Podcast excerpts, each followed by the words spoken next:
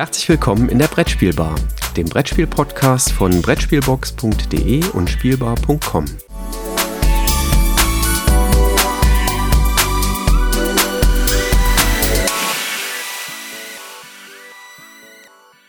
Lieber Christoph, schön, dass wir hier an der Brettspielbar wieder über unser Buchprojekt plaudern können. Grüß dich, wie geht's dir?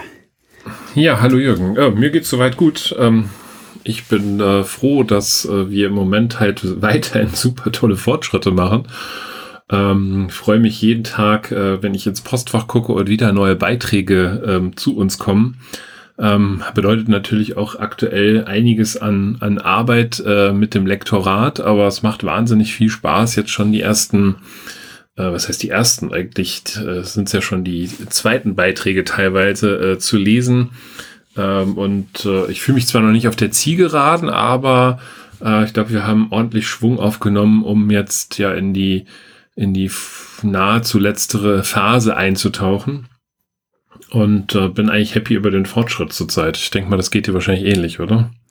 Ja, das Schlimme ist, dass bei jetzt so viel Arbeit bei uns liegt, muss ich zugeben. Ähm, wir sind gerade dabei, ganz, ganz viele Beiträge zu lektorieren. Ähm, wir haben, ich habe jetzt gar nicht gezählt, so zwischen ein Drittel bis die Hälfte der Beiträge, würde ich vom Gefühl her sagen, mhm. ähm, haben wir mittlerweile auf dem Schreibtisch liegen, ähm, im Lektorat.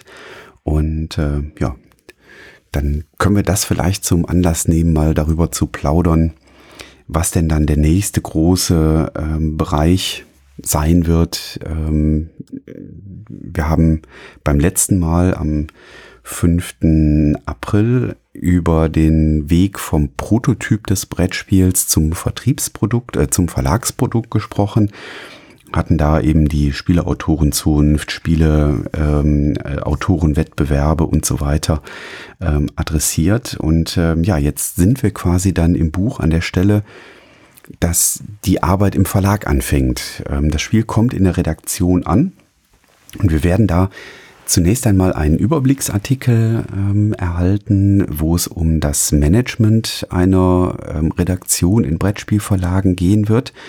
Ähm, also wie man das so insgesamt ähm, steuert, also so, sag mal, der Blick aufs große Ganze. Wir werden auch einen Artikel bekommen über die ähm, Ausbildung äh, zum Brettspielredakteur, weil es ist ja keine Ausbildung. Also ich kann jetzt nicht in eine duale Ausbildung Brettspielredakteur oder Redakteurin hineingehen. Ähm, nichtsdestotrotz gibt es aus der Branche dort Angebote und äh, die werden im Buch auch vorgestellt, was mich auch äh, sehr freut. Ja, und dann äh, geht natürlich halt auch, dass äh, wir beispielsweise äh, sprechen müssen, wie funktioniert das denn, dass dann erstmal ein Prototyp da ist, der dann so nach und nach sich zu einem fertigen Spiel entwickelt ähm, und äh, gehen dann halt drauf ein, äh, wir haben ja unterschiedliche Arten von Zielgruppen, von äh, den Kindern bis hin zur Familie, Kennerspiel. Ähm, wie funktionieren Brettspielfamilien, die ja doch noch mal etwas anders äh, sind, ähm, wie beispielsweise ja Katan etc. Äh, bis hin zu Brettspielen, die dann äh, im ähm, Massenmarkt halt auch äh, funktionieren müssen, wie Spielesammlungen oder ähm, ich sag mal UNO etc. Sehr spannend finde ich in dem Bereich auch ähm, zum Beispiel im, bei den Kinderspielen, ähm, wann kann man eigentlich Kindern was anbieten? Also in welchem Alter sind die Kinder so weit, bestimmte Dinge zu können? Also natürlich immer typischerweise. Es gibt immer Kinder, die auch schon mit fünf Jahren äh, Spaß an Karak haben oder so. Aber wenn wir mal im großen Durchschnitt schauen, ähm, wie weit sind Kinder in ihrer Entwicklung in bestimmten ja, in Entwicklungsschüben und was kann man dann ähm, mit Kindern eben spielen, finde ich einen ganz, ganz spannenden äh, Bereich, eher so aus der ähm, ja, Entwicklung ähm, der Kinder heraus. Ähm, ganz spannendes Thema, was ja auch in den letzten Jahren äh, aufgekommen ist, ist das Thema einfache Sprache in Spielregeln, was sich ja in, in unterschiedlichen Facetten äußert. Ähm, überhaupt sind ja die, die Spielregeln ein ganz, ganz, ganz, ganz spannendes Ding, was man ja aus verschiedenen Perspektiven auch betrachten kann, weil es sie, sie hat ja verschiedene Aufgaben. Ne? Sie hat die Aufgabe, eine, eine Story zu erzählen. Sie hat aber auch die Aufgabe, quasi das, das Regelset der Autorin oder des Autors ähm, zu kommunizieren und die Spieler eben anzuleiten in der Bedienung des Spiels, würde ich fast sagen. Und das dann auch noch sprachlich abzubilden, finde ich auch ein ganz spannendes Thema, was im Buch aufgegriffen werden wird. Äh, natürlich, wenn wir über Brettspiele reden, sprechen wir ja nicht nur darüber, dass der Mechanismus oder die Geschichte dahinter funktionieren muss, sondern dass eben halt auch die Illustrationen zum Brettspiel stimmen. Und ich glaube, hier können wir auch den Autor schon nennen, oder? Ähm, genau. Wir hatten also das Glück, ähm, Michael Menzel hier für das Kapitel zu gewinnen äh, und haben mit ihm ähm, ja, ein oder sind dabei, eben halt einen Artikel zu erarbeiten, äh, wo äh, wir darauf eingehen, wie funktioniert Grafik, was muss man als Grafiker mit einbringen, äh, wie geht dieser gesamte Prozess äh, von der ersten Skizze bis hin zum fertigen Bild äh, äh, vonstatten. Und das war, hat echt wahnsinnig viel Spaß gemacht, da mit dem Michael zusammen zu agieren. Und dann noch der, der letzte große Teil, ähm, nämlich das Thema, wie kommen Spieler eigentlich nach Deutschland? Also Thema Lokalisierung mit seinen unterschiedlichen Facetten. Ähm, da geht es um eine inhaltliche Lokalisierung. Wenn Spiele vielleicht aus anderen Kulturkreisen kommen, muss das ja für eine deutsche Kundschaft vielleicht erklärt werden.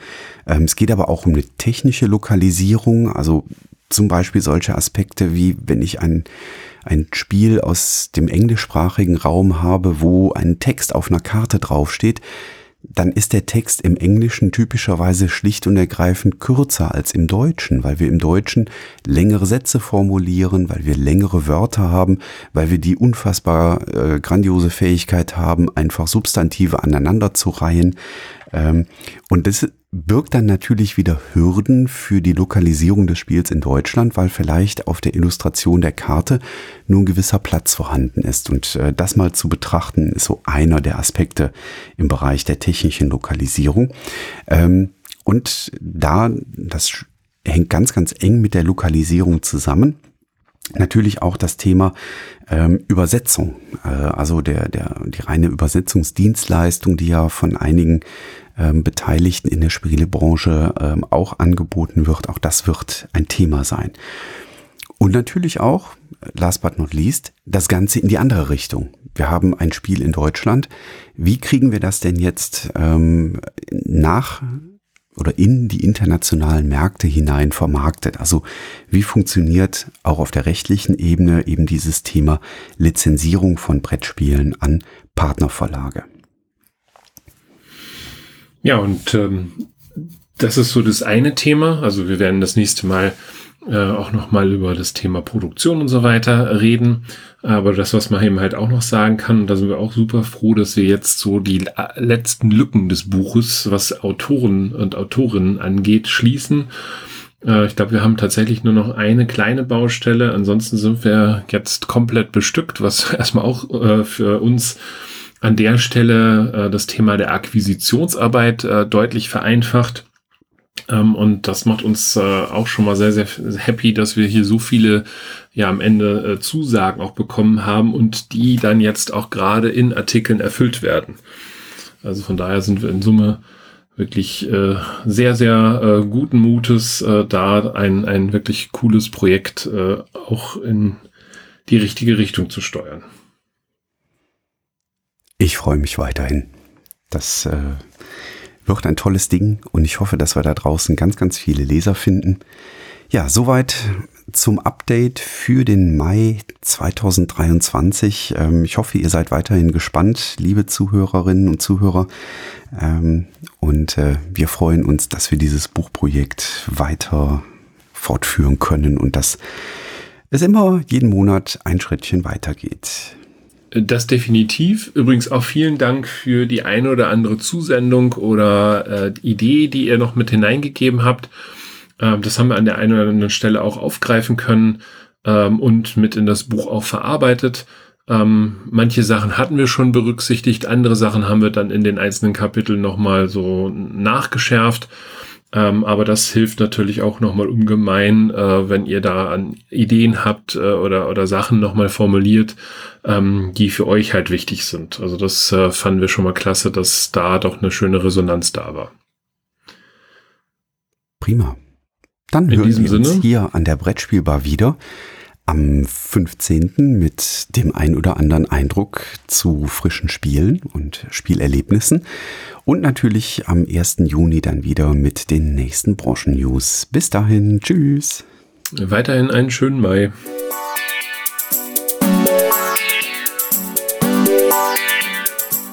Danke, dass du der Plauderei an der Brettspielbar gelauscht hast.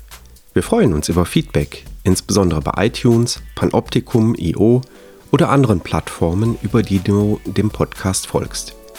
Wenn du uns direkt kontaktieren möchtest, geht das per E-Mail über kontakt@brettspielbar.de oder unsere Twitter-Accounts. Christoph ist dort unter @brettspielbox und Jürgen unter @spielbar_com zu erreichen. Wir freuen uns auch über Anregungen und Themenvorschläge für die kommende Episode. Für heute verabschieden wir uns und wünschen eine verspielte Zeit.